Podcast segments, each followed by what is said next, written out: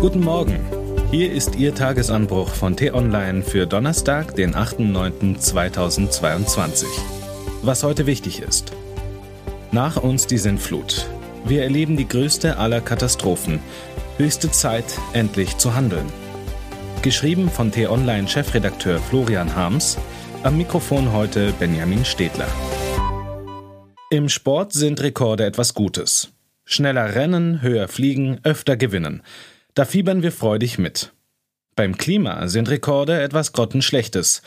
Dass die Erderhitzung verheerende Folgen hat, dürfte mittlerweile auch der Letzte begriffen haben.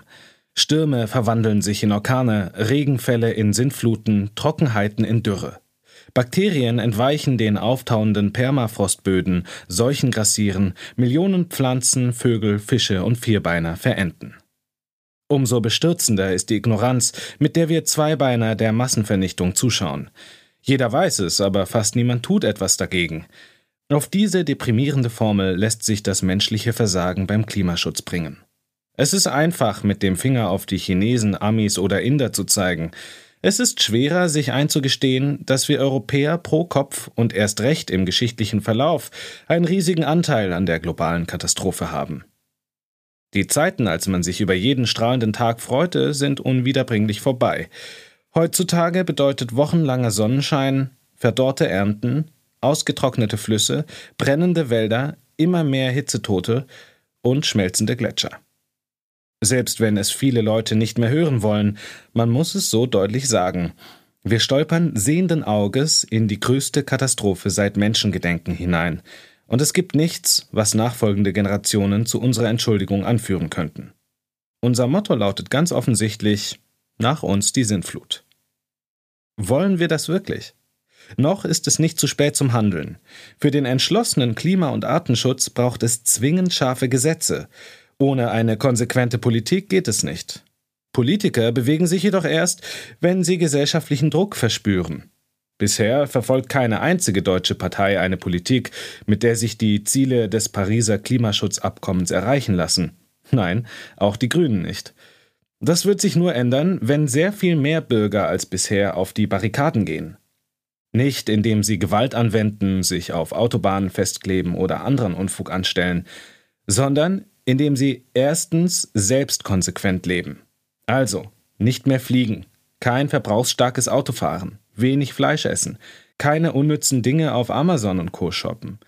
Stattdessen Bus, Bahn oder Fahrrad fahren, mit dem Zug in den Urlaub rollen, sich mit dem begnügen, was man hat und das wertschätzen, was wirklich glücklich macht. Zeit mit lieben Menschen, ein gutes Buch, Sport oder ein Spaziergang. Es gibt noch so viel mehr, das nichts und niemandem schadet.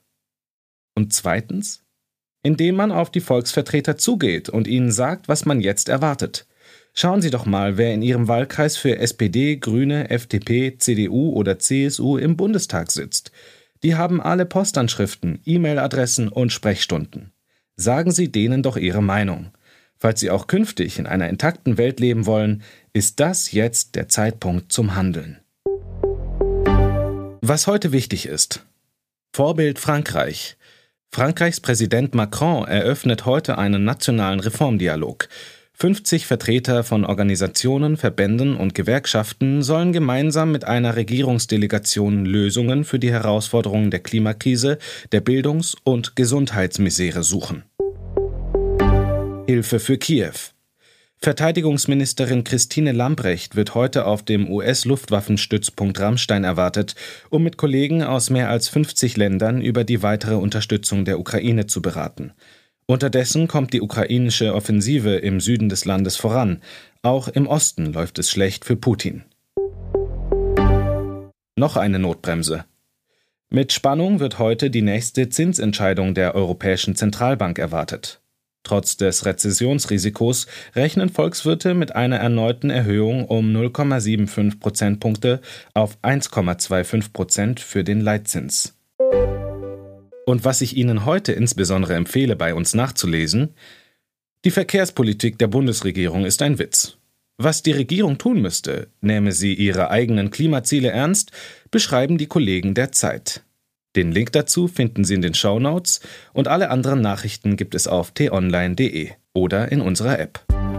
Das war der T-Online Tagesanbruch, produziert vom Podcast Radio Detektor FM. Uns gibt's auch morgen wieder und am Wochenende mit einer Diskussion zum wichtigsten Thema der Woche. Diesen Podcast gibt's auch auf Spotify. Einfach nach Tagesanbruch suchen und folgen. Vielen Dank fürs Zuhören und tschüss.